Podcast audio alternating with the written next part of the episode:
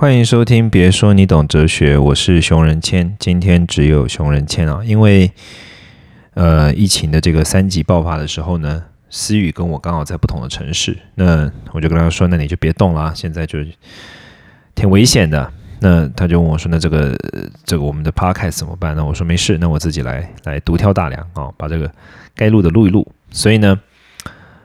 就是接下来几集呢，直到疫情的状况缓和之前，都会是我一个人来录音啊。那现在看起来可能还有好几个礼拜，那希望一切都会越来越好。那今天这个要聊的是一个跟爱情有关的主题啊，其实是一个听众朋友的提问。By the way，我后来发现啊，如果是我自己一个人聊的话呢，跟我跟思雨一起聊。从我的角度来看，时间感、时间感受的那个程度其实蛮有差的。就我自己聊十二分钟，其实只是我跟思雨聊的时间的差不多一半。可是我感觉上，我觉得比我跟思雨聊的时间还多一倍。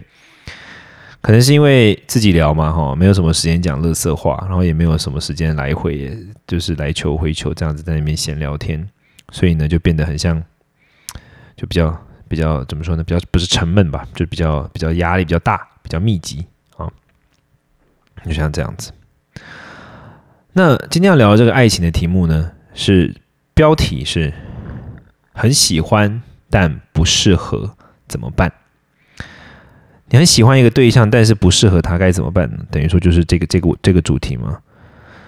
那这个主题呢？首先，我觉得第一个哦，你得先理解，这其实就是一个很典型的，我们好像会认为说是理性跟感性的打架，对吧？那研究显示哦，现代的脑科学研究显示，所谓的理性跟感性，其实不是两个不同的那个，那叫什么呀？它是两个不同的模式，而是其实很多人都会以为是两个不同的模式啊，但其实不是。理性跟感性呢，其实是两个，你要说是相辅相成的机制也可以，你要说是互相协助的力量也可以啊。理性跟感性其实这样的一个存在，所以喜欢一个人，这是一种感性上的冲动，对吧？可是我觉得下一步要思考的问题是你是否能够爱这个人呢？我以前啊，一直都也都会觉得说爱会不适合，可是我后来慢慢觉得哈，当然包括透过我的生命的历练跟我自己阅读的经验，我觉得爱没有不适合的。如果你对这个人有情绪冲动，你有激情，甚至于用更露骨的方式来说，你有性欲，你有一种占有他的欲望，可是你并没有要跟他一起去改变的承担的责任。你如果只看到好的那一面，可是却没有看到坏的那一面的话，这不叫做爱。比如说，你看到这个对象他很美好的东西，你希望得到，你觉得他对你很好，这个你很喜欢。你觉得，或者从女生角度来看，可能你觉得他对你很好，你很喜欢。你觉得，呃，他愿意陪伴你，你很在意。他为你的付出，你看在眼里。可是，你看到的，没有看到的是，他可能。内心很冲击，他可能是一个不善于表达的人，他可能是一个巴拉巴拉巴拉等等的话，其实这是一种喜欢，但这不是爱。当然，这是我觉得啦哈，现在这么觉得。那反过来说，从男生的角度来看，你看到一个女生，你看到一个妹，你觉得她很正，你觉得她身材很好，你觉得她带得出场，能够很，就是说带得出场的意思是说，就是很能够社交，很懂得怎么帮你加分。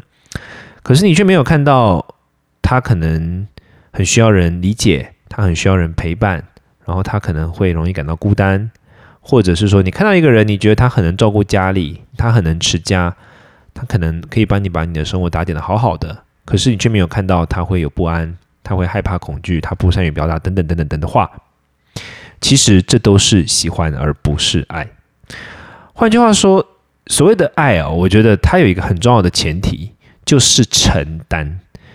所以，我我特别是近一两年，我越来越这么觉得。做任何事情的时候，我觉得爱情是一件事，然后这包括各式各方各，包括说生活中其实也是一件事。我觉得很重要很重要的点就是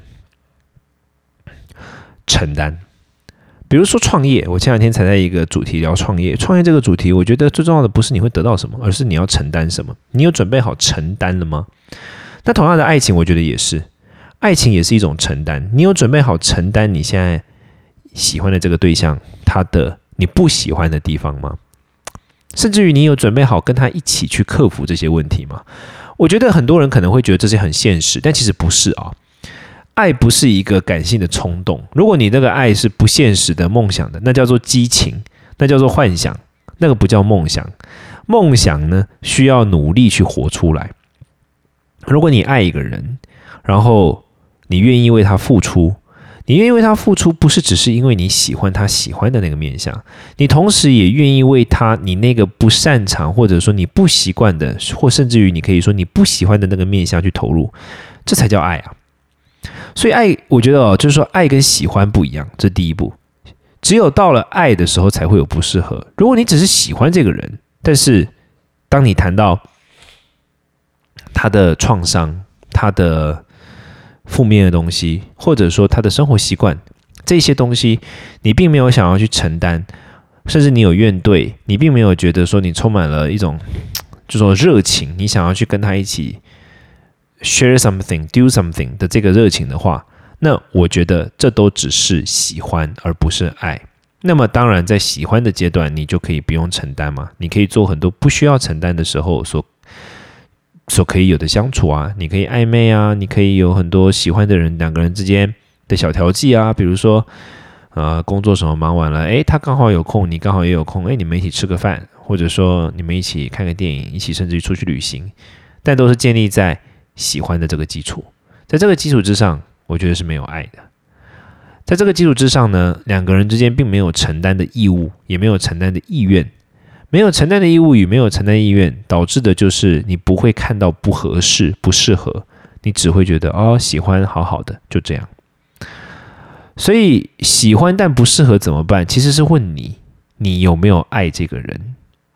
你有没有准备为这个人承担这件事？其实是一翻两瞪眼的。不需要任何理由，比如说我现在听到这个人的某些缺点，好，我要去承担，跟我不要去承担，这两者之间其实不需要经过任何理性的说服。如果你觉得是，首先我听到这个人的缺点，我本来不想承担，可是因为他跟我说 A B C D E F，然后他跟我讲怎么什么之后，说服了我要去承担的话，我会觉得，甚至于我会认为啊。就是说，这种承担其实是非常的 fragile 的，就是非常的呃，中文就是易碎的、脆弱的，非常不稳定的。因为你的这个承担是有先决条件的，你是因为某个条件你愿意承担，而不是真的有一种承担的冲动。承担需要一点冲动，你知道吗？就是，你真的想要为他做这件事的这个冲动。所以回过头来，既然没有这样的冲动，代表你可能没有这样的爱。那既然没有这样的爱，这个时候其实你内心就会知道喜欢但不适合怎么办？你就会一起享受喜欢的时刻，但也不强求自己要去适合，因为你就没有那一种冲动啊。所以我觉得这样厘清下来，其实我们就很能够很清楚的了解几个脉络。第一个，爱跟喜欢并不一样啊。那第二个呢，爱其实多的不是激情跟冲动，而是承担。这个当然爱有更多的冲动，可是这个冲动我觉得更具体来说是愿意承担的冲动啊，这第二部分。那第三个部分就是喜欢但不适合怎么办呢？其实当你去想想对方那一些你不喜欢的事情，甚至于不是不喜欢的生活习惯而已，而是他的生命信条、他的生命态度等等，因为某些环境而养成的。比如说他可能不善于表达，比如说他善于可能会逃避。或者他情绪会很失控等等的这一些，当你想到这些，你如果发自内心的不觉得我愿意接受，或是我愿意接纳，或者是我想要跟他一起变好，你没有这样子的一种自然而然的冲动跟憧憬的话，那显而易见你并没有爱。那既然并没有爱，你这个爱也不需要去给自己找个理由说服自我来累积，因为这种东西是假不了、累积不了的。既然没有爱，那你就可以选择在喜欢的框架之下。一起做一些两个人都会喜欢的事，开开心心的事，这样就好了呀，就不需要去思考这个问题了。这是我的想法。那最后，当然你对于爱情的任何疑问啦，或想要听到我更多的意见，你都可以跟我分享。那在此同时呢，我也期待呃可以更快的、尽快的能够再次跟思雨一起主持我们的这个 podcast。下次听，拜拜。